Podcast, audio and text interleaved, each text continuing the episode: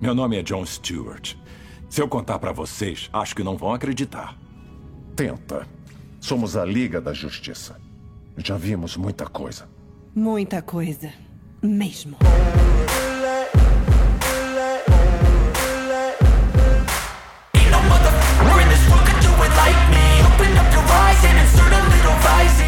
Bem-vindo, você está no James Gunn Podcast.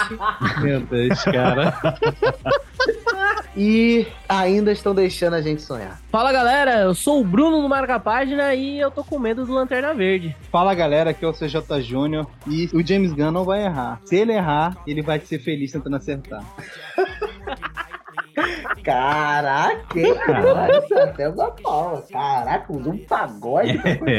Resumir mais ou menos o que a gente fala nesse programa. Boa noite, senhoras e senhores. Aqui é o Victor Filho. E por que, senhor Gun? Por que Gladiador Dourado? Por quê? E no Boirinha da semana nós vamos aqui de novo falar sobre DC Comics. Que não tem como, tá em toda. Não se preocupe, tá? Na semana que vem a gente vai falar de Homem-Formiga, tá? A gente foi ver na estreia pra poder gravar cedo, mas o Boirinha demora uma semana pra ser editado, tá, gente? Então, embora nessa semana específica todo mundo esteja falando de Homem-Formiga porque ele estreou, tá? Não vai dar pra ser agora, mas vamos falar de Homem-Formiga na semana que vem, porque, cara, não tem como DC tá em todas. O mano James Gunn deu um monte de anúncios que a gente tem que comentar aqui. Porque a gente fez, há um tempo atrás, um Nerd especulando o que ele ia fazer. E erramos quase tudo.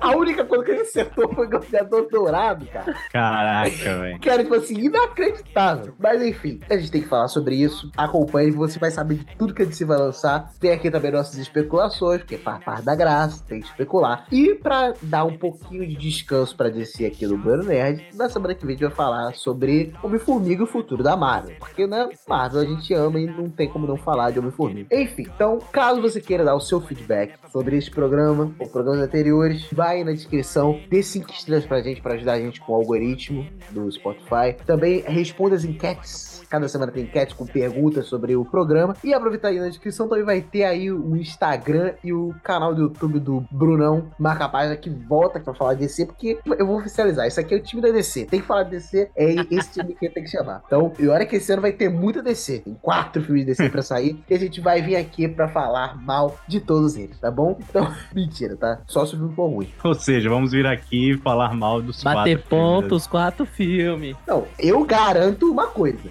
Victor Filho virá aqui para mal dos quatro, tenho certeza disso. E caso você queira dar o seu feedback também sobre o programa, vá lá no nosso Instagram, arroba tem no Facebook também, tem o nosso e-mail, tudo é na descrição, vá lá e conversa com a gente, principalmente com a nossa querida Ívila Vitória, que tá lá todos os dias, religiosamente, respondendo a qualquer um de vocês, beleza? Então, sem mais delongas, vem com a gente, que o papo está muito bom. Eu só quero que você saiba que o seu filho chegou lá, pai. Um dos melhores dos melhores.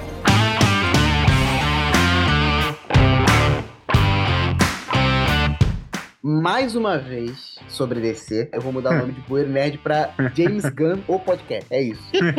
a gente fala muito mais de DC do que de Marvel. Eu, pessoalmente, sempre fui mais Marvete. Mas, cara, eu tenho certeza que, graças aos últimos podcasts que a gente lançou, a gente, com certeza, fala muito mais de DC do que de Marvel. Não, eu tenho certeza, inclusive, que tem pelo menos uns seis episódios de DC. A gente fez um podcast assim, futuro da DC, o que esperar? Falando com ar meio pessimista. Depois teve DC, estão deixando a gente sonhar, falando mais otimismo.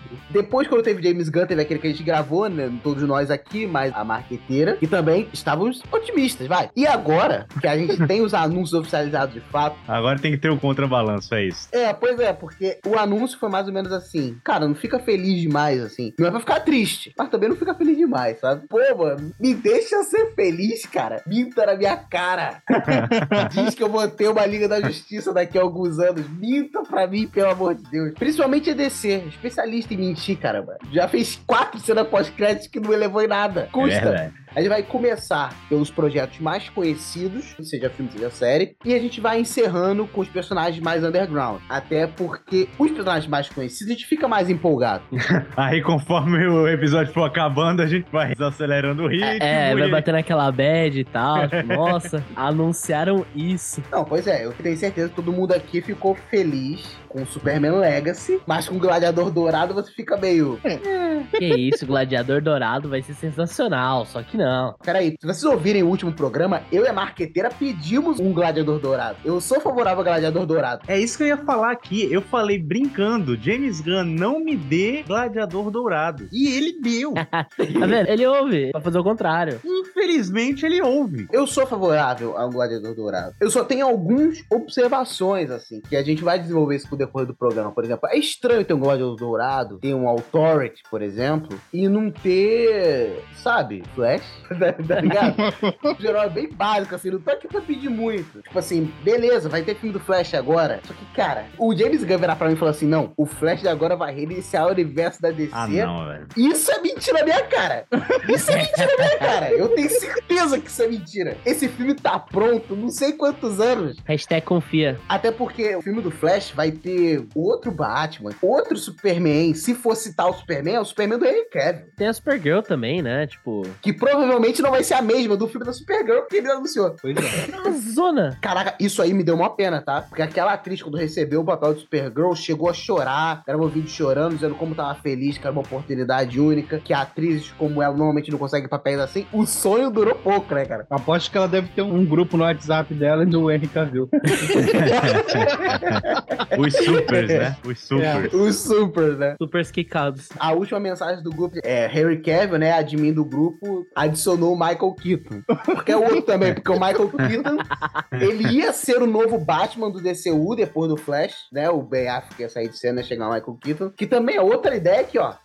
Foi com Deus, ninguém sabe o que vai acontecer. Ah, eu devo dizer aqui que eu estou surpreso. A verdade é, não com os anúncios, com os anúncios eu estava surpreso no dia, mas eu estou surpreso hoje em ver Marcelo. Que na verdade parece que você vai concordar mais comigo do que eu estava esperando. Porque eu pensei que eu seria mais uma vez o cara que viria aqui e iria sozinho reclamar das coisas. Mas não, eu aparentemente não estou só nesse programa. Não, não tá, cara. O pior é que, tipo assim, algumas coisas que ele falou me deixou muito otimista. Exemplo, ele falou que o novo universo da DC ele vai ser compartilhado entre filme, série, animação e game. E que os mesmos atores participarão das mesmas produções. Quando for de animação, o próprio ator que interpreta no cinema ou na série vai dublar o personagem, em game ou animação. Eu achei isso muito legal e muito revolucionário. Isso nunca teve antes. É engraçado pensar que deveria ser o básico e a gente, tipo, é uma parada muito, meu Deus, nossa, como ninguém fez isso antes? Ah, cara, eu não, não vou muito nessa onda, não. Eu acho perigosa no sentido que, cara, a última vez que a gente teve um negócio assim foi quando fazia esse jogo de filme. Tipo, Homem-Aranha fazia um filme, aí tinha um jogo do filme, tá ligado? Não, Sim. beleza. É época sombria, inclusive. Quem já jogou Motoqueiro Fantasma pra esse show 2, Caraca. sabe do que eu tô Nossa. falando. Parece um God of War com mod de Motoqueiro Fantasma. Mas enfim, eu ficaria extremamente feliz se ele não tivesse anunciado o Gladiador Dourado. Vou explicar o porquê. Eu achei que, tipo assim, pô, seria maneiro, por exemplo, ter o panteão principal no cinema e aí ter jogo de personagens mais secundários. Por exemplo, você tem o filme do Batman e o jogo do Asa Noturna, tá ligado? Coisa assim. Isso seria muito legal. Eu pensei que isso seria até meio tipo assim, pô, lógico. E o jogo ia expandir mais o universo, assim. Mas ainda assim, também tem outro porém. Todos os atores escolhidos para esses papéis, pelo menos a maioria deles, vão ter que ser atores jovens que se comprometam a ficar 8, 10 anos no mesmo papel. Coisa que a DC não sabe fazer, né? Você não sabe escolher alguém pra ficar tanto tempo no papel. E vai ter que ver esse orçamento aí, que é polêmicas recentes que chegaram. Não, o orçamento é de menos. Vai aumentando com o passar do tempo, que nem Chris Evans. Não, mas a questão não é essa. A questão é que, como ele quer unificar tudo, o ator pra cinema ele recebe uma coisa, o ator pra voz recebe outra. E aí, o cara que vai fazer o filme, ele vai aceitar receber um salário menor? Um décimo do que ele ganha. É, ou eles vão ajustar, ou eles vão pagar a mais pra ele fazer uma dublagem, tá ligado? E aí, pô, que orçamento é esse pra animação? Que os caras vão pagar 10 vezes mais do que é acostumado pagar pra um ator, tá ligado? Cara, esse é o barato, você pegar um cara que é mais desconhecido. Porque quando ele é desconhecido, esse é o papel da vida dele. Mano, ele vai aceitar fazer uma dublagem, tá ligado? Nem que seja uma pontinha, por exemplo. E, cara, isso cria uma parada muito maneira. Por exemplo, vamos supor que a gente tem um Flash no cinema. Um ator que, como o Bruno disse da outra vez, né, que não gosta de brincar de ETA na vida real. Um ator, na moral, É. interpretando o Flash. Aí vamos supor, a gente gente tem um jogo do, sei lá, um jogo do Lanterna Verde. E aí o Flash aparece com uma participação especial. E é maneiro, por exemplo, ver a voz do próprio ator. Ou, por exemplo, os games de hoje, você vê a captura de movimento do ator, tá ligado? Isso vai ser muito maneiro, cara. Essas coisas foram feitas com esmero. Porque qual é o problema também de fazer um universo expandido tão grande assim? É que você não pode deixar o público do cinema refém do jogo, né? Também tem isso. Tá ligado? O público geral também tem que entender o que acontece. É por isso que na minha cabeça era o quê? Pô, show, vai ter o panteão principal no cinema e eles vão fazer jogos de personagens periféricos. Por exemplo, vai ter o filme do Constantine, do Keanu Reeves. Será que vai? Ainda tá em produção, não foi cancelado. Até agora. É, até o momento. Tudo pode mudar até amanhã, falando de DC. Aí sai o episódio no dia. Bomba! Constantine 2 cancelado. Ah, por exemplo, dá pra ter o jogo do Constantine que se passa no- nesse universo DC, tá ligado? Dá pra ter o jogo do Besouro Azul, tá ligado? Dá pra ter outros jogos. O Asa Noturna, a Bat-Família como um todo super gera um jogo. Teve um recente, né? O Gotham Knights. Ah, é, que assim, tentaram fazer isso com Gotham Knights e a galera gosta de fingir que não existiu, assim. Vocês não acham também que isso vai acabar ficando meio genérico pros jogos? Porque como vai ser tudo parte do mesmo universo, talvez seja tudo o mesmo estilo, vai ter que ter uma produção de tempos em tempos de jogo. Não, não. Acho que tem Não. algumas coisas que impactam diretamente nisso. Primeiro, porque fazer um jogo do porte que a DC autorizaria a colocar o selinho DC de qualidade leva um baita de um tempo, e acho que a DC, dado o estado atual, mesmo que a galera tenha ficado tanto tempo enfornada pensando que raios eles vão fazer nos próximos X anos, não tem um planejamento necessário pra falar, beleza, vamos lançar uma franquia de X jogos a la Arkham. Então, assim, É. isso eu acho que é uma parada que pesa logo de cara, mas eu acho que não ficaria enjoativo porque, dependendo do personagem, poderiam ser explorados tipos de jogos totalmente diferentes, sabe? É isso que eu ia falar agora, bem observado. Isso é uma coisa que o gênero super-herói aprendeu, principalmente depois de- de Vingadores Ultimato, que é que cada herói tem o seu estilo, tem a sua leveza, e isso muda até o filme. O Doutor Estranho, filme de eh, super-herói com terror. Aí você tem herói com comédia, você tem o The Batman, que é herói com investigação, filme de policial, e assim por diante. E isso eu acho sensacional. É um jeito de manter o, gênero super-herói até que fresco, pra ele não saturar em si só, tá ligado? Isso já tinha na Marvel antes, mas depois do Ultimato foi a enésima potência. Eu não sei não, eu tenho muito medo desse compartilhamento tão grande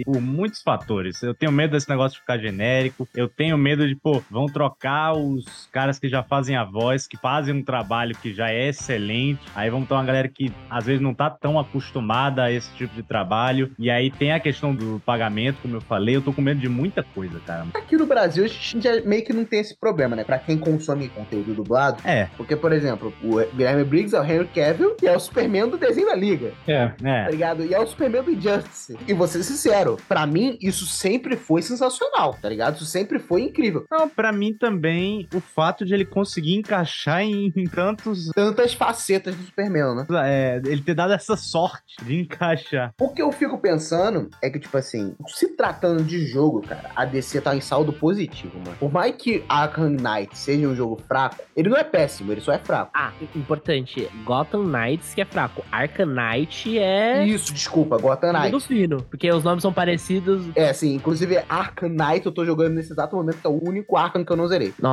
muito bom, muito bom. E tipo assim, a gente teve Batman, a gente teve dois Injustice, que são excelentes também. O jogo de luta favorito é o Injustice. E tá pra sair o jogo do Esquadrão Suicida, que parece maneiríssimo. Putz, esse vai ser bom. Sim, parece promissor. Inclusive, o Esquadrão Suicida é perfeito pra videogame, cara. É porque eu fico pensando assim, não dá pra deixar o público geral refém do que acontece nos videogames. Porém, um jogo da Liga, tá ligado? Que são os personagens do canon do cinema, seria um jogo com hype inacreditável, né, cara? É o sonho de qualquer fã, né? Poxa, cara, se for com a captura de movimento, Você falou isso, eu lembrei do jogo do Play 2, velho. Tinha um jogo do Liga da Justiça 2 que era Nossa! muito da hora. Nossa, era incrível. A nostalgia bateu forte aqui. eu zerei esse jogo ano passado, inclusive. Nossa, ele é muito bom. Nesse jogo de Play 2, tu lembra que tu juntava umas moedinhas pra comprar outros heróis? Sim. Sim. Eu ficava juntando as moedinhas, porque quando a gente chegava na cidade gorila, tá ligado? Se eu juntasse as moedas ideais durante a- o jogo, dava pra quando eu chegasse lá eu comprar o arqueiro verde. E ele era sempre o primeiro que eu comprava era o arqueiro verde, tá ligado? Primeiro o arqueiro verde, depois a mulher gavião,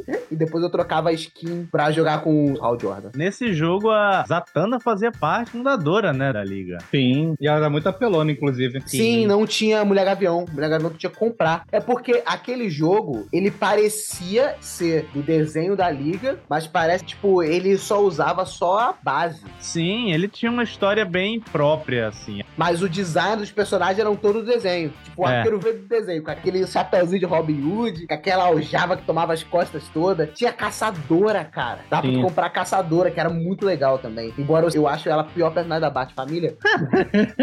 mas a caçadora era legal. A Zatanna é muito apelona nesse jogo, inclusive. Ela se cura, ela tem muito dano de É verdade. longa distância, ela cura o time inteiro. Se você botar as orbes, né, de energia lá de mana, você não gasta mana praticamente, você fica se curando o tempo inteiro e causando dano com as habilidades de longe. Eu vou ter que jogar esse jogo de novo. Ele bateu agora à vontade. Nossa, total. Uma observação interessante sobre esse jogo. O Superman era o personagem mais forte e o Flash era o mais fraco. Ah, o Flash era um bosta ali, cara. Era muito ruim, mas a visão de calor do Superman era muito apelona. Eu adorava jogar com o Flash, cara, era rápido. Mas via de regra, o Flash costuma ser meio zoado nas paradas, né? Porque, tipo, se fosse fazer do jeito que deveria, ele ia ser muito overpowered. E ia ficar sem graça. Você.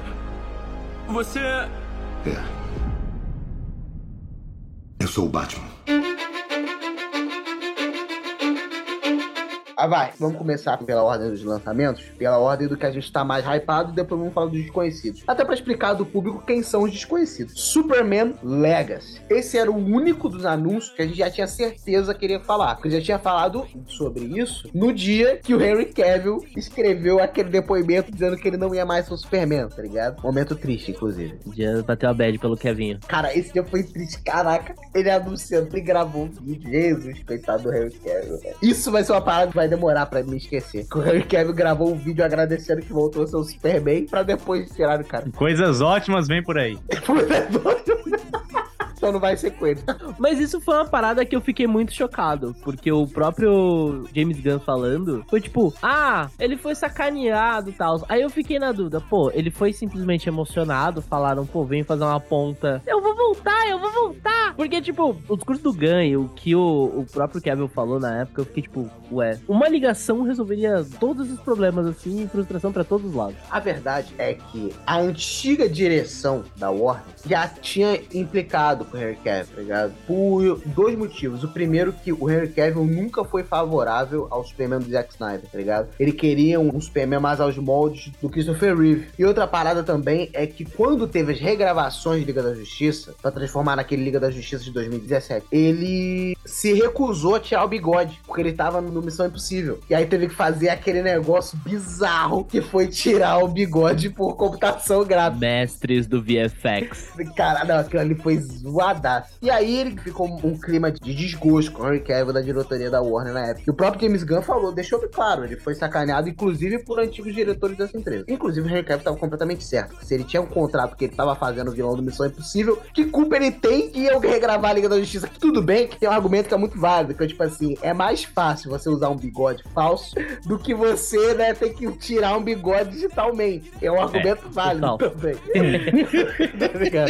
Precisava ser um bigode real. Mas teve essa treta na época. O que deixa, assim, curioso é que, tipo assim, o James Gunn, ele não pode errar nesse Superman, tá ligado? Porque ele tem que convencer o público de que esse Superman não poderia ser o Henry Cavill. Cara, ele tem uma missão mais difícil que isso. Porque o Superman do Henry Cavill lá em 2013 já foi um divisor de opiniões. Teve muita gente que não gostou daquele Superman. Então, o trabalho dele, na verdade, pra esse universo dar certo, é ele conseguir fazer com que a maioria das pessoas que vejam esse filme olhem pro Superman e digam, ok, gostei. E aprovem, sabe, comprem a ideia do Superman de novo, que é uma coisa que não acontece desde o Christopher Reeve. Então, É verdade.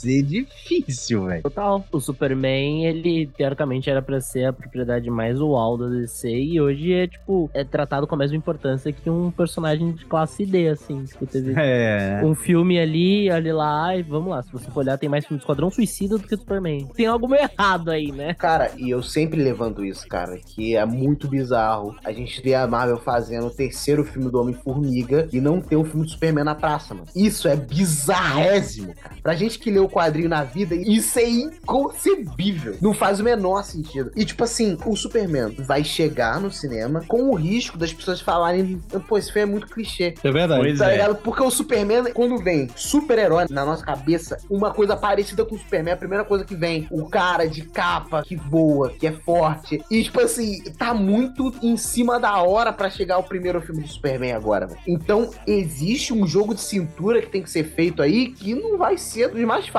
sabe? Tá ligado? Eles vão ter que escolher um baita ator. Esse filme do Superman vai ser o mais difícil desse capítulo inteiro. E o pior é que vai, Vai ser, ser o um primeiro. dos primeiros que vai sair. É, exato. Acho que é um dos poucos que tem data já cravada, né? E, Se eu não me engano, ele sai em 2025. 2025. O primeiro, mais ou menos, porque aí vem a minha implicância, né? Porque o, o Jaime Arma, ele me vira e ele fala assim: Olha, o negócio é o seguinte, moçada. Shazam é um filme muito legal, bacana, mas esquece ele. Aí vamos agora pro Flash. O Flash vai rebutar tudo. Aí eu já comecei a achar uma merda. Porque é aquilo que eu já conversei no outro programa. Você tá usando, você tá remendando um negócio pra poder fazer a sua história. Trocar o pneu com o carro andando. Exatamente, isso não deu certo nos últimos 10 anos 10 desse anos. negócio, isso não deu certo. Tá 10 anos nessa. Aí você vai fazer a mesma coisa, beleza, vamos lá, você vai fazer seu remendo lá. Ah, e mais uma coisa, sabe-se lá Deus se Ezra Miller vai continuar como Flash, né? Ou se eles vão matar o Ezra Miller no final do filme. Não sei o que, é que eles vão fazer. Queria muito que matassem, porque. Eu, eu não acho que isso vai acontecer. Eu acho que o que vai acontecer é que o filme vai acabar num clima muito felizes pra sempre. Esse filme, ele tem que se bastar. Por quê? Nenhum dos anúncios que o James Gunn fez envolve o Flash. Tenho algo a comentar sobre isso, porque o que está me dando uma centelha de esperança nesse mundaréu de anúncios que parecem totalmente desconexos é o fato de que tem muitas outras coisas guardadas. E eu sonho que tem alguma coisa envolvendo o Flash aí, porque senão cruzes. Ah, Então, é cruzes, cara. Porque não tem. Porque Mas notícias, é a opção cruzes. É, pois é, tipo, não tem. Por que que não tem? Esse filme do Flash tem que ser esquecido. Tem um Batman que eles não vão continuar, tem uma Supergirl que eles não vão continuar, tem um Flash que faz parte de uma Liga da Justiça onde não sabe dessa Liga da Justiça quem continua. Dois já estão fora, que é o Henry Cavill e que é o Ben Affleck. E ninguém quer o Ezra Miller. ninguém quer o Ezra Miller. Essa é uma parada que parece que os caras não entenderam. Só os executivos da Warner gostam do Ezra Miller. Tu já viu algum fã-clube de Ezra Miller na vida? A história de redenção do Ezra Miller, pra mim, é a coisa mais sem sentido. Porque, assim, vamos lá, vamos pegar o próprio exemplo do Henry Cavill. Ele fez duas paradas que são totalmente justificáveis, assim, e tal. E você tem o cara que tá brincando de zerar o código penal na vida real. E os caras, não, ele pediu desculpa. Vamos dar mais É uma verdade. chance. Ele pediu por favorzinho. é bem curioso isso. Não, eu duvido esse papo de dar uma chance. Isso aqui é uma total especulação, tá? Eu consultei no MyES essa informação que eu vou tirar agora. que é o seguinte: eles não podem dizer que esses filmes que vão estrear esse ano não valem nada porque vai prejudicar a bilheteria deles, tá ligado? Cara, mas eu não acho que ele vai simplesmente chegar no começo desse ano falar uma coisa e no próximo ano falar outra, porque isso vai desestabilizar os financiadores do negócio. Pô, é DC, pô. Eu não duvido que eles façam isso sim, tá? Mas aí você disse que o Super-Homem seria o primeiro. Teoricamente, esse seria o prólogo do DCU, se o James Gunn não tiver mentido na nossa cara. E aí depois ele me fala que o Aquaman 2 já é DCU. What? E Vitor, você tá esquecendo de um probleminha. Besouro Azul. O Victor agora fingiu que o Besouro Azul não existia pra não comentar que Não, porque eu, eu não lembro nem do James Gunn falando. Ele falou que, inclusive, quem é o melhor amigo do Gladiador Dourado? É o Ted Cord. Sim, sim, cara, mas esse, esse besouro azul aí, ele tá numa festa inacreditável, porque ele pode servir pra qualquer coisa. Não, esse é o único filme que tem total bandeira branca. É, esse daí. esse é o primeiro filme que, tipo, vai ficar aquela pulga atrás da orelha de todo mundo, tipo, beleza, posso ter esperança nisso aqui ou não. Dependendo de como for o Besouro Azul, ou vai ladeira abaixo, ou tipo, a gente vai viver, a gente vai morrer. É. É exatamente isso aí no cinema. Eu já tô vendo as páginas nerds passando pano se por causa da Bruna Marquezine, né? Não quero tipo assim, ai meu Deus do céu, não- se esse filme for horrível, não quero falar que é ruim, tadinha. Ela é brasileira, não vai poder ler a minha matéria. É um ótimo filme que tem potencial de evoluir para ser um filme de verdade. Vai vai ser umas notícias assim pra ver se não parece ser tão ruim. Mas é, tipo, isso é uma parada boa às vezes, né? Tipo, BR quando vê BRs lá fora no exterior tenta fazer de tudo pra, tipo, meu Deus, nossa, Ihu, vai lá, domina o mundo. Mas às vezes a gente dá uma passada de pano mais que devia, né? Nesses cenários, assim. Não são todos, mas tem alguns casos que a gente fica, tipo, putz, tá, beleza, tem BR lá, pero, tipo, isso não faz com que a obra em questão magicamente fique boa. O ponto é o seguinte: a questão é que, pelo que eu tô falando aqui, parece que ninguém vai saber até realmente as coisas acontecerem qual que é o começo do DCU. Porque o James Gunn falou três filmes que eram o começo do DCU. Tá, vamos considerar aqui que vai ser o Superman Legacy, porque mesmo que não seja o primeiro do universo, é o primeiro da gestão James Gunn, beleza? Então, E esse bem. filme não pode falhar, porque o Superman é um tipo de super-herói que corre risco das pessoas acharem genérico. Se esse universo começar mal, já vai ser um banho de agrafia tremendo em todas as outras coisas que ele revelou. E terceiro, você já pode até soltar o gancho pro próximo filme, que ele também divulgou o filme da Supergirl, Supergirl Woman of Tomorrow. Inclusive, excelente título. E, mano, se o filme do Superman for uma merda, o da Supergirl vai ter zero hype. É, e provavelmente, realmente, tipo, o final desse filme do Superman talvez seja uma chamada para o filme da Supergirl. Sim, e eu vou ser sincero, eu acho legal a ideia de fazer um filme da Supergirl depois do filme do Superman. Esse é o certo. Esse é o certo, caramba. Porque na gestão antiga, o plano era usar o, filme do Flash pra Supergirl substituir o Henry Cavill. Não sei se vocês lembram desse papo. A Supergirl da Sasha Kai, ela ia substituir o Henry Cavill como o super principal do DCU.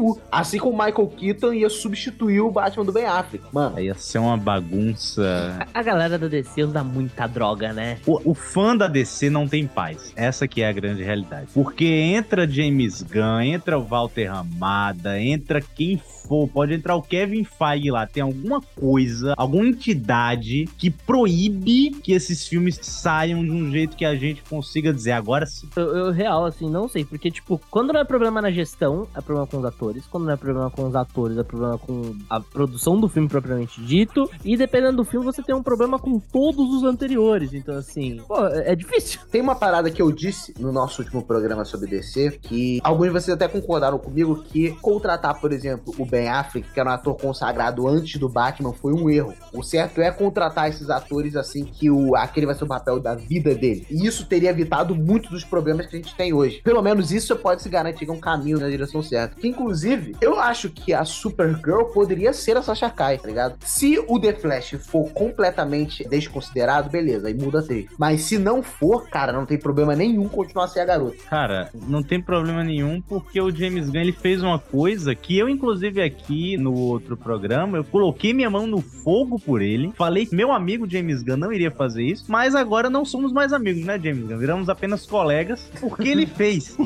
ele só vai manter a galera dele. Isso foi Nossa, isso foi. Caraca, eu não acreditei, cara. Isso é uma sacanagem inacreditável. Eu tava pensando assim, pô, caraca, o maluco é macho, hein? Ele tá abrindo mão de até as coisas que ele fez em prol da história, cara. Proteger os brod. Caraca, protegeu o pacificador, a Amanda War. Tudo bem que, como eu falei no programa, eu amo a Amanda War da Viola Davis. Porém, né, mano, pomba, cara, a Viola Davis tava lá no primeiro Esquadrão Suicida, velho. Não, eu aceitaria manter um, dois, vá lá três, tá ligado? Mas não, é todo mundo que ele já dirigiu. Capitão Boomerang, o ator continua, Arlequina continua, Viola Davis continua, Pacificador continua. Quem ele quiser vai continuar. Cara, é muita maluquice, cara. É tipo dar um tapa na cara de todo mundo que já fez alguma coisa na DC e dizer agora quem manda sou eu e vai ficar quem eu quiser. Eu não quero nem saber de continuidade. Pois é, e aí você fala, poxa, será pra ficar, pô, John Cena, Viola Davis? Por que que o Henry Cavill não pode ficar,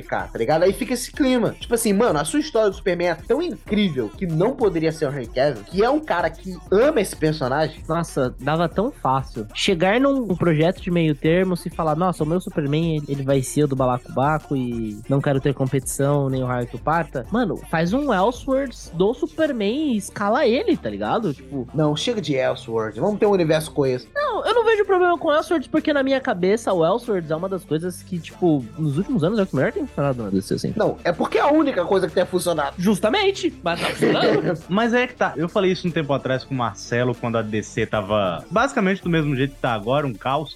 Eu falei pra ele, uma época que eu tava meio pra baixo da DC, eu falei, cara, eu tava preferindo que eles desistissem dessa onda de continuidade, só voltassem a jogar filmes, sabe, com suas próprias histórias, com seus próprios arcos, terminassem em si. E, véi, meio que fica, não sei, não me passou um ar de continuidade. O que eu estava esperando com o James Gunn era um ar de continuidade e acabou que, tipo, tá um meio a meio. Vai ter a continuidade que o James Gunn quiser. Os filmes vão acabar em si quando ele quiser e quando ele não quiser, tem continuidade, tá ligado?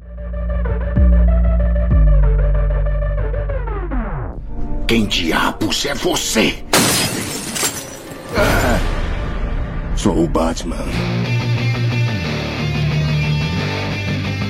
A gente aqui já falou que vai ter o filme do Superman, já falamos da Supergirl, e tu já viu uma certa continuidade aí. Outro anúncio de filme foi o filme do Batman, Brave and the Bold, Bravo e Destemido. Esse daí, só o título já me dá coisas. E vai ser o Batman com o Damian Wayne. E, cara, esses três filmes nitidamente se passam na mesma continuidade. Já pegaram o pior Robin, já começou errado. Inclusive, pelas palavras de Jamie Gunn, parece que o Batman vai ser um pouquinho mais velho que o Superman. Tá bom, o que eu vou dizer sobre isso, tá ligado? Esse filme do Batman me causou estranhamento. Se vocês forem lembrar também do nosso último programa que a gente falou sobre isso, a marqueteira ela lança um papo de que o ideal. Porque eu falei, pô, vai ter que ter um Batman. Não dá pra fazer Liga dos sem Batman. Não dá pra fazer o universo DC sem Batman. E ela falou, não, pode ter um Batman, é só ele não chegar agora. Porque a gente tem o Batman do Robert Pattinson rolando aí. Só que não. Ele de cara não esperou. Já lançou logo. É, pois é. E aí, cara, eu não sei como é que vão fazer isso, velho. Essa decisão de pegar o Damian Wayne. Aí o James Gunn, ele vira no Twitter e ele fala assim: Eu peguei o meu Robin favorito.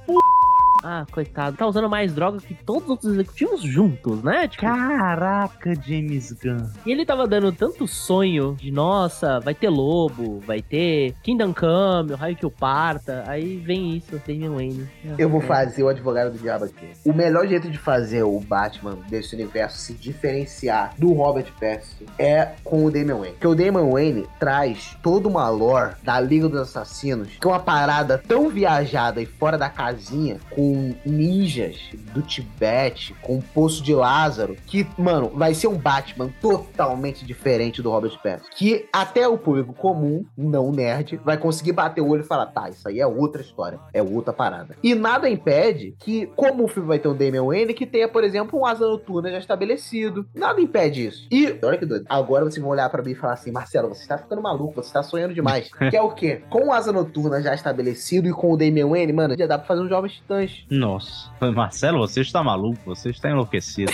Marcelo, você está muito doidão das ideias. Você tá muito bruleibe. Pô, mas que fica mais fácil fazer um Jovens Titãs com Asa Noturna e um Robin já estabelecido, fica, tá Não, ligado? Total. Dá pra você fazer um Jovens Titãs com Asa Noturna, com o Damian, com o Supergirl, tá ligado? Sim, tem personagens suficientes que vai dar pra pegar de vários lugares e falar: olha, tem aqui, ó, titãs pra você. É, e fazer um Titãs, tá ligado? Que inclusive a série dos Titãs já foi cancelada. A marca Titãs tá livre para uso. É meio recente, assim, pra já reciclar, visto que eles não são tão. Tipo, eles têm uma relevância, mas. Filho, o primeiro filme desse universo vai ser em 2025. Estamos falando aqui de 2028, mais ou menos, o filme do Titã. 2028 ou 2029, tá ligado? Cara, eu fico impressionado que não importa quantas vezes a gente fala de DC nesse programa, o Marcelo não aprende a não criar grandes expectativas sobre o universo de. Não, é, é verdade. Isso é verdade. Não adianta, vamos gravar, vamos gravar mais outro programa ano que vem e vamos gravar várias e várias versões da gente falando, gente, então, lembra quando a gente falou isso no último programa?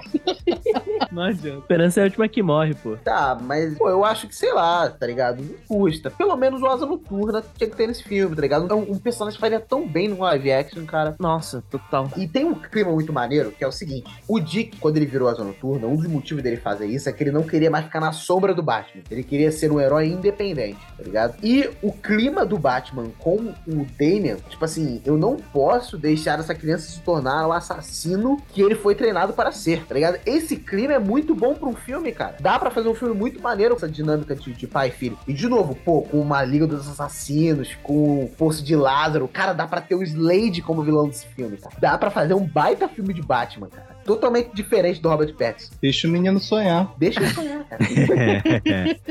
É de graça, né? Cara, eu acho que assim, o fato deles irem pra um Batman mais velho é justamente pra criar uma separação muito mais nítida Robert Pattinson e o que eles vão construir agora. Porque, bom, o do Robert Pattinson acabou de começar, mas cara, eu queria tanto ver, tipo, a Bat-família de fato sendo explorada. Tudo bem que isso que você falou já pega dois elementos bem fortes aí que a gente tá falando do Robin da Asa Noturna, mas, putz, dava pra pegar a Batgirl e fazer exatamente a mesma coisa. A gente tava comentando agora há pouco, putz, escalar mesmo a Supergirl, que que teve o seu papel magicamente reduzido a pó, dá pra fazer isso com a Batgirl que teve o filme cancelado, tá ligado? Tá. Tentar trazer essa galera pra cá, porque, putz, eu acho que a Bat-família, nas telonas, a gente, pra não falar nunca, a gente teve que Batman e Robin, ou Batman Eternamente, que a gente às vezes lembra que não existe, assim. Mas depois disso a gente não teve. A gente teve um vislumbre com o Nolan lá, nos 48 do terceiro tempo, que aí tem o um nome, e aí, nossa, ah, era pra ser ele e tal. Mas, putz, acho que a Bat-família é uma parada que poderia ser muito explorada, que eles, só fingem que não existe às vezes. Super concordo. Dá pra trazer um Bane que usa o veneno pra ficar grandão. Dá pra viajar muito mais num Batman que se passa nesse universo. Se o James Gunn não tiver mentindo na nossa cara e tiver um Aquaman, e o Aquaman realmente tiver uma continuidade, cara, a gente já tem três membros de uma Liga da Justiça, tá ligado? Aquaman, Batman e Superman. Olha o sonho bater na porta de novo. Eu sou testemunha de James Gunn e aqui trazendo a palavra. A questão é o quanto James Gunn está mentindo, né? Ou se ele não tá mentindo em nada também. E, cara, esse negócio do Batman é. Eu não sei, na verdade. Porque a parada é que a gente não sabe se esse Damian Wayne ele vai ser realmente o último Robin, ele vai seguir a lógica dos quadrinhos. Se ele vai trocar e o Damian Wayne nessa versão dele, na verdade, vai ser o primeiro Robin. Eu acho que tinha que rolar uma adaptação aí, sabe? Pra ele ser, sei lá, o segundo. Porque se o Batman tiver todo o background do Jason Todd, por exemplo, ferrou. Nossa. Como é que tu explica pro cidadão comum, tá ligado? O Jason Todd. E aí, pra ajudar o Batman a superar o que aconteceu com o Jason Todd, chegou o Tim Drake, tá ligado? Não, velho. Não tem como. Eu tava pensando justamente nisso porque o James Gunn, ele falou, provavelmente mentindo na nossa cara, de que a inspiração dele era o Liga da Justiça Unlimited. E o Batman do Unlimited é um Batman que tá com o segundo Robin ou o segundo Robin já abandonou, porque no universo animado, o segundo Robin é o Tim Drake. E aí é nesse momento mais ou menos que ele entra pra liga. Então, poderia ser isso. Damian Wayne poderia ser o segundo Robin ali. Eu acho que seria a melhor solução, talvez. Sim, eu também acho. E já cria o clima necessário pra fazer uma boa história, que é, por exemplo, eu não posso falhar com o Damian como eu falei com o Dick. E hoje o Dick foi pra outra cidade que não queria ficar perto de mim. Eu acho que é o suficiente pra fazer uma boa história. tá E pra quem não gosta do Damian Wayne como eu, dá pra criar a expectativa de que, já que eles trocaram Jason Todd pelo Damian Wayne, que o Damian Wayne sofra o mesmo destino de Jason Todd. Olha só.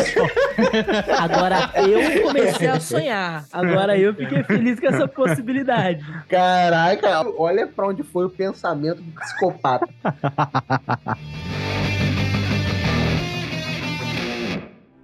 No dia mais claro, Na noite mais densa, o mal sucumbirá ante minha presença. Todo aquele que venera o mal há de venerar. Quando a Lanterna verde tiver que enfrentar. Eu vou aqui jogar também outros pontos agora. Vamos falar um pouquinho de série. Tem duas séries que eu gostaria de ver a opinião de vocês. Eu vou falar de duas ao mesmo tempo e depois a gente vai falar do Lanternas Verdes. Vai ter a segunda temporada de Pacificador, né? The Peacemaker e a Amanda Waller. Sobre essas duas, além do que vocês já disseram, o que, que vocês acham? Ah, James Gunn vaidoso, é isso que eu tenho pra dizer. É aquilo, é ele brincando de construir o universinho dele que ele já tinha começado lá atrás. Tipo, agora ele só tem mais poder na canetada de continuar contando essa história. Então, se por exemplo, antes ia ser só a segunda temporada de Pacificador, agora não passa de mágica, virou segunda, terceira, vigésima temporada que ele quiser e quantas séries adicionais ele quiser colocar no bolo. Pra mim, o Waller é justamente nessa linha. Eu vou assistir o Waller só pela Viola Davis, porque eu sou beat dela. Não, com certeza, não dá pra perder. Isso é que, isso é o que mais dói. Eu não posso nem protestar dizendo que não vou ver. Eu sempre gostei muito de tudo que ela faz, tanto filme quanto série. Eu acompanhei a- aquela série How to Get Away with Murder, que ela participava, era a protagonista. Eu achava sensacional o papel dela ali, é, gostei muito dela no- nos filmes da DC. É aquela mulher maravilhosa. Ganhou aí um- uma premiação recentemente, não foi à toa. Então eu assistiria por ela. Agora, em relação à história, não, não sei. E, cara, o gancho que a segunda temporada de Pacificador deixou é um bom gancho, cara. Dela ser exposta, tá ligado? Tipo assim, realmente, caraca, como que ela vai se livrar desse pior, tá ligado? Então eu. Ela é braba, mas não é mágica, né? É, Tipo- pois é, tá ligado?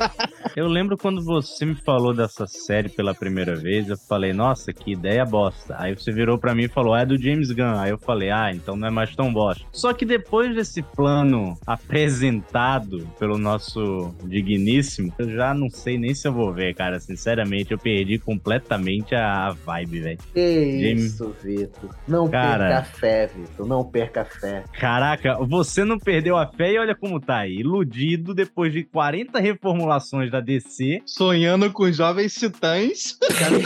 Vem, confia. Calma, cara. Eu tô cético que nem você. A gente ainda nem chegou na parte ruim. Porque até o momento a gente só falou de coisa boa. Vou ter um medo aqui agora, sim. Daqui a pouco a gente tá descendo na lama pra buscar um. Gladiador Dourado. É, The Authority, tá ligado? Mas beleza. E agora, gente? Série dos Lanternas Verdes. Que, inclusive, um ponto interessante do nosso último programa a respeito de DC, porque a gente falou, ah, eu quero John Stewart, eu quero Hal Jordan, e aí James Gunn nos ouviu e falou assim, pô, vou dar pros caras o que eles querem. John Stewart e Hal Jordan. E eu falei, obrigado, James. Era isso que eu queria. James Gunn, tô muito grato de você ouvir o programa e levar em consideração a nossa opinião. Que bom que aquele áudio no zap deu certo, né? É, cara. Não, eu realmente achei uma boa ideia, tá ligado? Os dois. Porque o John Stewart, ele é o policial sério. E o Hal Jordan é o policial zoeiro. É justamente essa ideia que me dá medo. Porque depois dos Novos 52, eles elevaram a zoeira do Hal Jordan a um nível que ele tá quase um Guy Gardner. Então eu não sei se vai ser esse o nível. O Guy Garner não é zoeiro, o Guy Garner é babaca. Então, mas... é, mas ok. Outra discussão polêmica. O Vitor é o único fã do Guy Garner que existe na Terra, cara. Nossa, como é ser presidente do fã clube desse cara? É, Cara, é, é um negócio muito especial. ele fala bem do Guy Garner desde o Nerd do primeiro que ele apareceu, cara. Eu falo, mano, ninguém gosta desse personagem, Nossa. cara. Guy Gardner enganou o lobo, cara, tá brincando. Mas O cara virou lanterna vermelho, mano.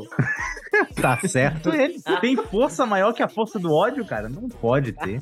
O Hal Jordan, desses 952, ele é zoeiro ao ponto de dar vergonha alheia. Então, eu tenho medo, já que a ideia é ter esse policial meio maluco, meio zoeiro e o policial mais sério, eu tenho medo deles extrapolarem o Hal Jordan. E, sabe, ficar uma coisa meio caricata. Eu acredito que vai ser o clima a hora do Rush, cara. Não, mas aí é que tá. Se for a hora do Rush, ele vai ser o agente Carter lá. E aí eu vou ver o Hal Jordan daquele jeito ali, velho. Cara, eu acho um pouco provável. Uma coisa que me desanimou é que parece que a série vai se passar na Terra. Eu fiquei pensando, mano, Lanterna Verde.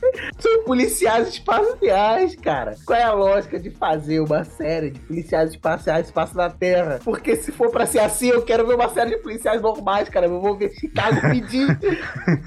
Ó, escuta o que eu tô falando. Vai ser tipo vídeo demo da Amazon mostrando as 5 mil features da Alexa. Vai ser essa série mostrando as 5 mil utilidades do anel sem mostrar ele fazendo projeção das paradas. Vai ser tipo, nossa, o anel traduz, nossa, o anel escaneia isso, escaneia aquilo. Porque é barato, É cara. possível. ah, não pode ser assim. Porque pelo que eles tinham falado, vai ser fortemente inspirado em True Detective. Sériezinha pé no chão. Sériezinha pé no chão, você não precisa de efeito especial, você não ganha dinheiro. Mano, não pode ser assim. Mas vai ser assim, Marcelo. Não ser. pode, mas vai, ué. A vida é isso aí. Tipo, é o que eu tô falando. Se aparecer os dois com traje por mais de três episódios, vai ser muito, assim. Vai ser milagre. Bom, assim como eu- vocês estavam dizendo que eu tava viajando com os Jovens Titãs, agora eu acho que vocês estão sendo excessivamente pessimistas. É calejado de descer. É um pouco diferente. Droga, Eu não tenho como refutar esse argumento.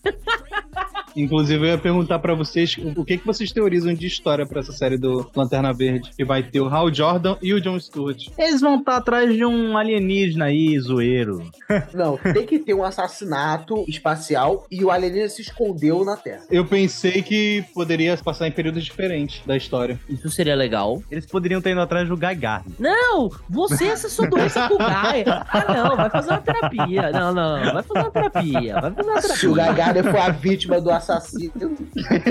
Tipo, exato. Se rolar com o Gaio que rolou com a mina do Kyle, tá tudo certo. Fico até feliz dele aparecer na série assim como cadáver. Seria top. Não, não faço. velho. Eu fiquei muito animado pelo anúncio do John Stewart, porque foi aí que a gente teorizou no último episódio. Sim. Mas eu imagino que a história se passe em períodos diferentes, ou no caso de períodos históricos. É isso que vai se basear em True Detective. pô. Com certeza deve ser no. É, os caras vão trabalhar juntos, pô. E pelo que eles tinham falado, vai ser tipo a série dos lanternas. Não sei sei se vai ser, tipo, o mistério que eles estão investigando vai ser que vai juntar as coisas todas. Então, assim. Ah, é? Vai ser o start inicial pro problema que essa fase vai. Isso é uma parada que eu devia ter citado no início do programa, mas ele separou esse bloco, que na Marvel tem as fases, né? Fase 1, 2, 3. Ele vai separar essa parte 1 como capítulo. É o capítulo 1, título Deuses e Monstros. E parece Ah. que a série dos Lanternas vai apresentar o perigo principal que a história vai desenvolver, tá ligado? Mas isso foi uma coisa, teoria de fã, ou James Gunn falou isso e eu dormi? Foi dito. James Gunn falou. Foi dito, dito. Ah, então eu dormi.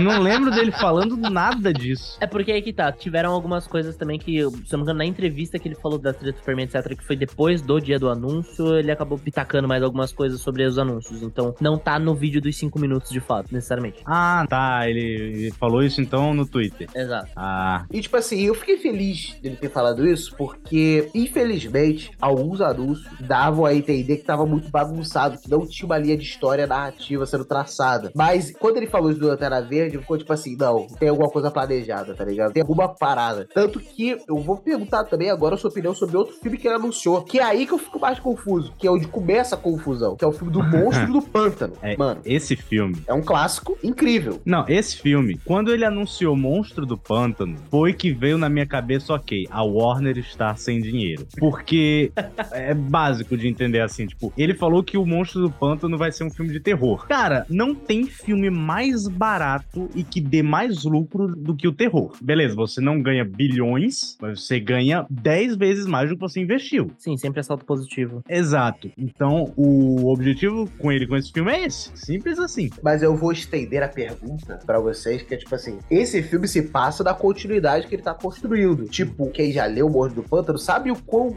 independentes são as histórias dele, tá? Principalmente a mais famosa de todas, pelo Alan Moore. Então você pensa, tipo assim, cara, onde que o Monstro do Pântano vai se entrelaçar nessa trama que ele tá construindo, sabe? Então, cara, é que é, realmente eu não sei se. Tem que dar uma forçada. Tem que dar uma forçada. Eu já acho que, por exemplo, o Monstro do Pântano, ele faz parte da trama do Injustice 2. E se vocês forem lembrar, é estranho. É bem qualquer coisa a participação dele na trama. É, tipo assim, caraca. É pra falar que bateu ponto lá e é isso. Tem alguns personagens, cara, que são muito estranhos quando se na continuidade. E, tipo assim, isso não tem só na DC, não. Na Marvel também tem. Eu acho o Blade de um clima completamente É diferente dos heróis É da. Marvel. É muito estranho ver o Blade com o Capitão América, pô. Sim. Tem nada a ver. Sim. Tá ligado? E o Monstro do Pântano, pra mim, é muito isso. Ó, forçando bastante aqui. Mais do que os Jovens Titãs? Mais que os Jovens Titãs. Vai. Primeira aparição do Constantine foi em O Monstro do Pântano. Foi. Se forçar bastante, bastante, pensando a longo prazo, etc e tal, pode ser que Monstro Ah, do Pântano pode esteja usado pra apresentar Constantine, a parte ali, falar de Liga da Justiça Sombria, que já era um projeto que tava rolando, já tinha 99 anos, o J.J. Abrams um dia talvez lance. Assim, forçando muito. Eu não acho que você tá forçando, não. Eu acho que você traçou uma linha muito lógica. Eu acredito até que o que você falou faz muito mais sentido do que o meus titãs.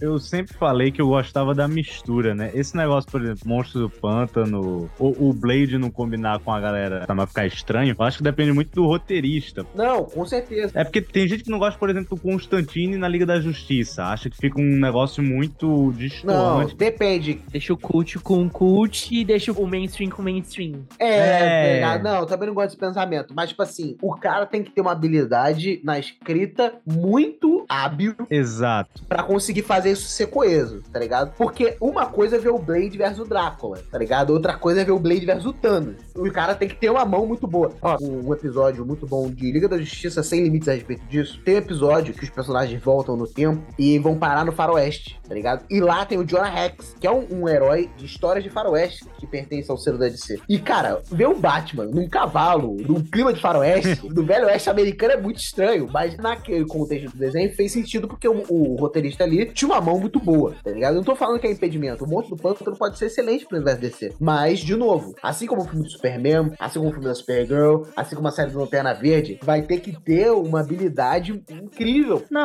é isso que eu ia falar, porque eu gosto dessa mistura, mas, cara, eu realmente não vejo. Tem que tomar cuidado pra não virar Xuxa Requebra, né? É, nem isso. Eu não vejo como o monstro do pântano vai encaixar em alguma coisa. A única coisa que eu consigo pensar é graças ao Bruno que ele falou desse negócio do Constantine. Da Liga da Justiça Sombria. Realmente, isso que o Bruno falou é muito bom. Só que tem outro problema. Já tá sendo produzido o Constantine do Keanu Reeves. Mas isso não vai sair. Ó, se ele sair, ele vai ser Leon Ellsworth, certeza. Não, vai ser. Mas pra que dois Constantines, cara? Porque Keanu Reeves funciona e falaram, ai, ele quer fazer filme, só mais um. Uma pega o Keanu Reeves e joga ali no monstro do pântano. Qual o problema? Caraca, a gente vai pegar o Keanu Reeves pra ficar com o Constantine, então pega o Constantine da série, então. Tipo, pra linha principal, pra mim, deveria ser o da série, porque eu sou muito defensor de que quer abraçar o mundo, etc. Beleza, pega a galera da CW que tava fazendo as paradas, que, tipo, os atores foram bem escalados, tem uma pira toda aí, mas, tipo assim,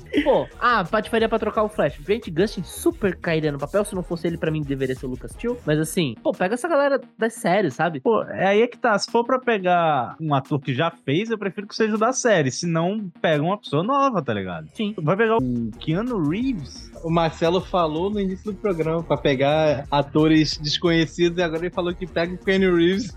É. Calma, calma, calma, calma, calma, calma, calma. Cada coisa no seu lugar. Esse programa é muito bom, cara. Cada macaco no seu galho, né?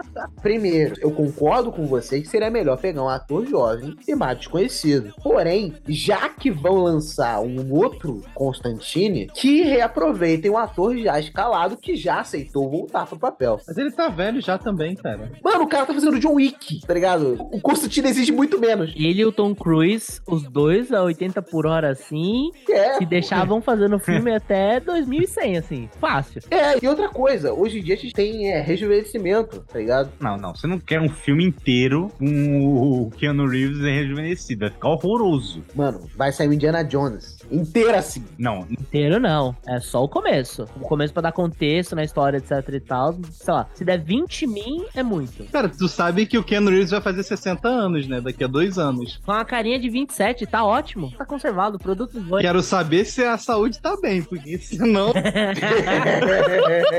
Pelinha de bebê, três infartos no Se estourar ano. o novo Covid aí.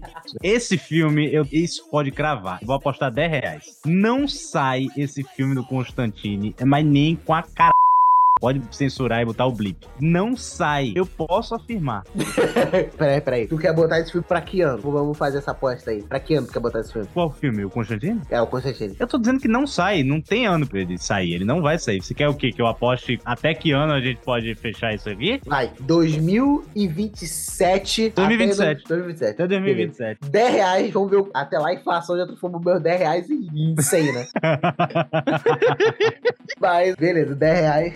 Constantine sai em 2027, gente. 10 reais de acordo com a inflação. Depois vamos falar de uns heróis um pouquinho mais desconhecidos. The Authority. Eu me considero um cara até entendido de DC, mas esse Authority, cara, eu tive que pesquisar, tá ligado? A respeito, porque eu não conhecia. Eu não sabia quem era essa galera. E quando eu vi que eu não conhecia, foi aí que ligou a alerta vermelha. Que eu fiquei, pô, meio Victor Filho, tá ligado?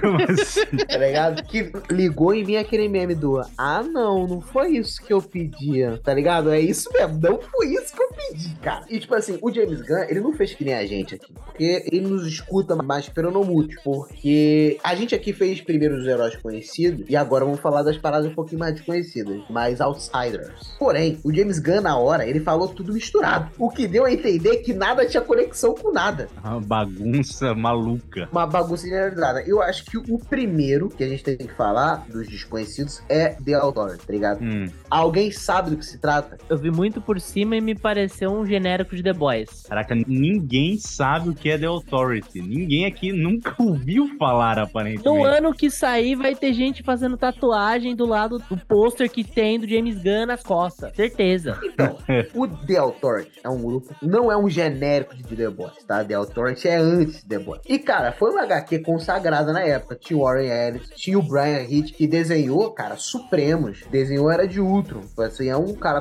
conceituado no meio. E era uma daquelas HQ que, tipo assim, tem o antes e o depois. Foi Hum. com essa HQ do The Authority que eles tiveram a ideia de fazer essas HQs mais cinematográficas. Como, por exemplo, as HQs do universo Ultimate da Marvel. Então, foi uma HQ importante pra sua época. O lance é que, com o passar dos anos, não teve aderência pro grande público. Estamos aqui em 2023 e a gente teve que pesquisar. Tipo assim, não são personagens conhecidos, tá ligado? Mas são personagens com aquele tipo de herói que hoje já está um pouquinho mais comum. E essa é a parada. Estamos falando aqui de anos 90, quando eles revolucionaram, porque eles são personagens muito antigos. Mas quando eles deram essa revolucionada aqui, que eu tô falando, foi ali por volta dos anos 90. E não era tão comum quanto é hoje pro grande público super-heróis que não são moralmente aceitáveis. E essa é a pegada. São heróis, alguns deles muito poderosos, inclusive, que não tem uma moral que não é a que você espera do herói clássico. E aí é outra patada. Isso aqui pode gerar uma boa história, tá? É o seguinte, acompanha aqui o assim. Diferente de como é nos quadrinhos, o The Authority vai se passar no mesmo universo dos outros filmes. Peraí, The Authority no, no quadrinhos não se passa no mesmo universo, ele não é. Não, ele é de outro universo. A HQ tem um universo próprio. Nossa, James, o que, que você está fazendo? Vamos lá. Mas parece que nos filmes eles vão ter um universo coeso junto com os outros filmes que vão sair. Cara, uma equipe dessa, cara, pode gerar uma dinâmica maneira no mundo onde tem o Superman. Eu só consigo imaginar eles como vilões, na verdade, cara. Exatamente. Só que eles se vendem como heróis. Quanto mais eu ouço falando, eu olho e penso na mesma linha, ah, precisamos de algo que dê grana, sendo muito simplista aqui. Porque se você for olhar nos últimos anos, tem várias obras nesse lance de, beleza, super-heróis que não são tão bonzinhos assim, que têm valores moralmente questionáveis, etc. E todos eles deram certo. Acho que o que mais deu errado, assim, foi tipo Jupiter's Legacy, que bom, a Netflix adaptou. Aí é um, uma é. outra seara. Mas assim, The Boys é uma parada que deu muito certo. Invencível, que tem toques disso, cara, deu super certo também. Então, assim, para mim, vai muito na linha do que o Victor tava falando de beleza, não podemos gastar, precisamos trazer dinheiro para dentro de casa, senão Dona Discovery chuta a gente. Pode ser isso, muito embora nesse caso eu acho meio complicado, né? Porque são heróis, pelo menos pelo que o Marcelo tá dizendo, que ninguém conhece essa galera, com uns poderes aí diferenciados, tá ligado? Não, eles são roubados, são muito fortes. E eles trabalham pra ONU, cara. Olha que doido. Xiii, trabalha pra ONU, já zoei. Cara, mas se liga, presta atenção. O The Authority, ele trabalha pra ONU e os próprios personagens vão perdendo a fé na humanidade e vão aos poucos se tornando esses babacas que eles se tornam depois, tá ligado? E, cara, dá para fazer uma história maneira deles se convertendo. O filme terminando com eles virando essa parada. E aí, os heróis tradicionais têm que se unir para derrotá-los. E a Liga da Justiça é para tomar o lugar deles. Faz sentido. Agora vai ser bem curioso, porque vai ser um filme que vai ser a origem de um grupo de vilões, então. Seria isso. Seria realmente algo inédito. Seria inédito, original, e eu acharia uma excelente ideia, cara. Tudo bem que a gente tá aqui conjecturando, pode não ser nada disso, a gente pode aqui falando um monte de merda. Mas eu achei uma ideia muito maneira, cara. Ainda mais se isso motivar a criação da Liga da Justiça. Tipo assim, cara, não é isso que as pessoas querem, não é isso que as pessoas precisam. Agora, falando também outra parada, e isso eu não achei uma má ideia, que é uma série animada, que é Comando das Criaturas, ou Creators Command, que é uma série onde uma equipe que é reunida pela Amanda Waller, tá? Pra ser tipo um Esquadrão Suicida, só que de personagens monstruosos. Tem o Frankenstein, tem o Doninha. Olha ele aí. Tem o Lobisomem, tem o Vampiro. Então, bem a cara do James Gunn. E vai ser provavelmente uma continuação, embora seja uma animação, seja uma continuação da série da Amanda Waller. Ah, pensei que você ia dizer que era uma continuação do Esquadrão Suicida por causa do Doninha. Eu achei que ia falar o Esquadrão Suicida ou o Pacificador, mas tá naquele mesmo buraco, né? É, é, é o Gunverso. Gunverso. tá, dá pra fazer uma história maneira que isso aqui é uma animação. Como é uma animação, a gente bota menos hype, né, cara? Então, mas é que tá. Mas esse aqui, então, vai ser um, uma história que vai realmente fechar em si, né? Sendo uma animação, eu acho que eles não vão aparecer no filme da Liga da Justiça, alguma coisa assim. O que eu acho que pode acabar acontecendo é algo que aconteceu com o Arif e Multiverso da Loucura. Tipo, se você não viu, tanto fez, tanto faz, mas se você viu, você vai ficar, uh, uh, eu lembro de você naquele episódio X, sabe? Tipo, provavelmente vai ser algo nessa vibe. Pode ser. Brinca na minha cara, dá tapa na minha cara e me chama de pirante. que isso?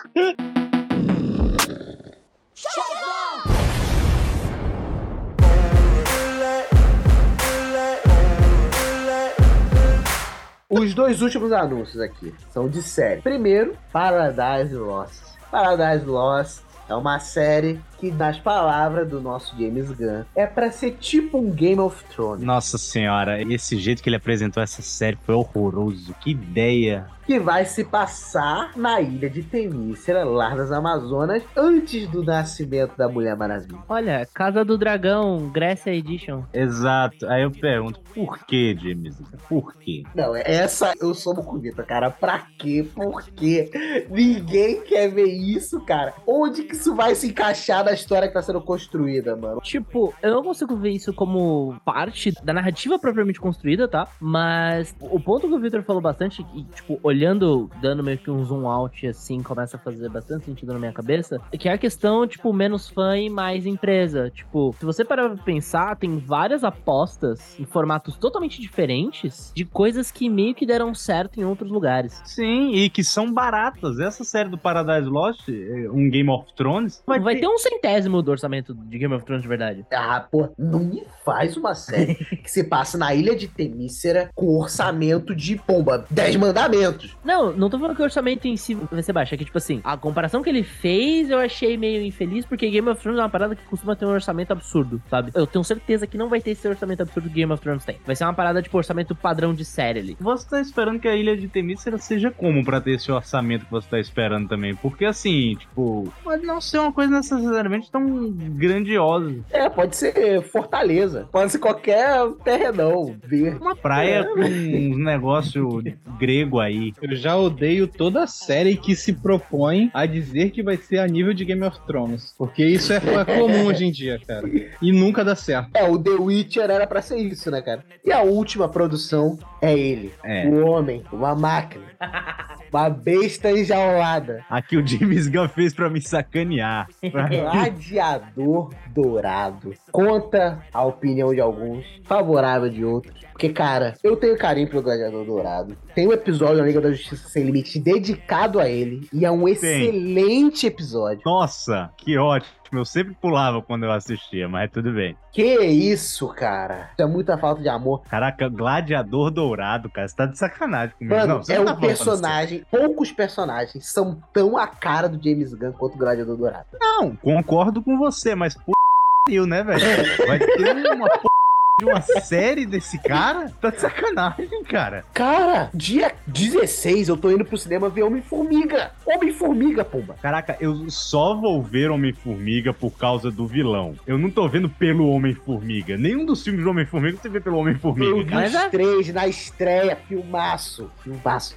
O amigo mexicano do Homem-Formiga, eu viria uma série dele É tranquilamente. maravilhoso, é um ótimo filme de sessão da tarde que a gente paga caro pra ver na pré-estreia porque a gente exato. é ansioso. Mas assim, super filme pra esperar sair no Não. streaming. O que mais me choca é ele dizer que veria uma série do amigo do Homem-Formiga, que é sempre a mesma piada nos três filmes, tá ligado? Ah, gente, teve She-Hulk, né? O filtro pra fazer série tá bem baixo. O filtro, fazer série bem baixo. Inclusive, eu não faria uma série. Eu faria um vídeo especial fazendo Hum. esse personagem, fazendo um resumo de todo o universo Marvel até esse ponto. Ah, mas isso é o sonho de todos os fãs há uns cinco anos, pelo menos. Isso seria É, nem- bem nem legal. a galera queria que o Homem-Formiga matasse o Thanos daquele jeito que só ele sabe. Mas assim, cara, Gladiador Dourado pode ser um, um filho de Besouro Azul. Não, cara, eu acho que vai ser divertido. É um personagem que cai como uma luva pro James Gunn, tá ligado? Mas, pô, bicho, na moral, é sério que eu vou ter uma série antes de 2030, sei lá, eu vou ter uma série do Lanterna Verde ao mesmo tempo que eu vou ter do Gladiador Dourado. Sim, Cara, cara, eu concordo com você. É triste a gente estar vendo uma série do Gladiador Dourado e não saber cadê o Flash, cadê a Mulher Maravilha. faz da Zatanna. É, é estranho. Tanta coisa pra ser explorada. Sobre o Gladiador Dourado, pra dar um pá de cal na história, provavelmente vai ser engraçada. A trama tem a cara do James Gunn, porém, não apresenta muita coisa pra você sentir que tá agregando a esse universo que tá sendo construído. Porque se o mundo estiver em perigo, não é o Gladiador Dourado que vai fazer lá uma grande diferença. É, não vai ser ele que vai fazer qualquer coisa de útil, tá ligado? Eu acho que tem um cenário muito, mas muito remoto que justificaria de alguma forma, talvez ele ter uma relação sem ser só tipo, ah, sobrou do Besouro Azul. O lance que o Júnior tinha comentado sobre a série dos Lanternas, tipo, não vai ser em linhas temporais diferentes, mas nada impede de, por exemplo, o grande mal que está aparecendo ser algo que pode Viajar ter dado tempo. merda no futuro e, tipo, e que ele de fato viaja no tempo. E aí, por exemplo, sei lá, o Gladiador veio não pelos motivos originais, mas porque, sei lá, ele tava fugindo disso e aí ele veio de um jeito meio quadrado. Não Show. sei. Pode ser, pode ser. Boa ideia, hein? Se tu pegar essa ideia e somar com aquela que eu falei do. Deixa o menino sonhar. Não, pera aí que eu tô, tô, tô ficando feliz aqui. Ah, não. Ó, presta atenção. Se pegar essa ideia do Bruno e juntar com aquela minha do Authority, perfeito. Mano, perfeito. Chupa Marvel, cara. DCU bancando a Marvel até 2050. Tranquilamente. Pois é. Calma, eu quero entender. Então o problema seria The Authority vindo do futuro, não seria isso? Não, não necessariamente. Não necessariamente. Poderia ser, por exemplo, a Authority do futuro ser uma ditadura sinistra. Já flerta com Injustice. Ah. Isso. O Gladiador Dourado voltar com essa informação quando a Authority ainda é bem vista pela sociedade. Pode ser. Me chama, James. Olha isso, eu fiz a história pra você. Eu acho meio doideira já mexer com viagem no tempo depois de a gente ter começado o universo viajando no tempo. Mas tudo bem, é um- eu aceito essa história, vai. Ah, vai, pô, essa história ficou redondinha. Pô, cara. Ficou supostamente o primeiro filme do bagulho é Besouro Azul, isso aqui o quê? Tipo, o bagulho já tá zoneado. Verdade. Negócio completamente feito nas coxas, pô. Enfim. Mas, pô, historinha redondinha. Poxa, contrata aí o Bruno. O Bruno fez uma Vamos boa. ver se o James Gunn tá escutando, né? É, não. E- Esse Pô, tem que ouvir, James Gunn, por favor. Esse né? tem que ouvir. Mas esse ele não vai ouvir, ele só vai ouvir o que era pra me sacanear, pra botar o gladiador dourado na. Ah, que isso, Vitor. Não é possível que você não terminou esse programa um pouquinho mais otimista do que quando começou. Cara, é- vamos lá. Eu comecei cético pessimista, agora eu tô só cético, tá bom? Tá bom, tá ótimo. Eu gosto de ouvir relatos da sua felicidade.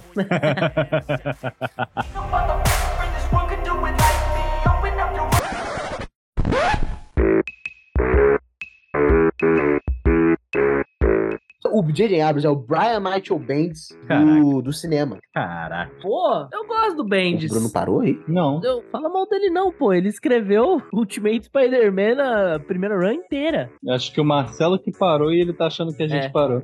Que ele caiu? Acho que sim. Ou ele tá muito chocado com alguma coisa. Mas, cara, eu juro que às vezes eu me pergunto por que, que eu gravo esse programa porque eu queria viajar junto com o Marcelo. sério mesmo.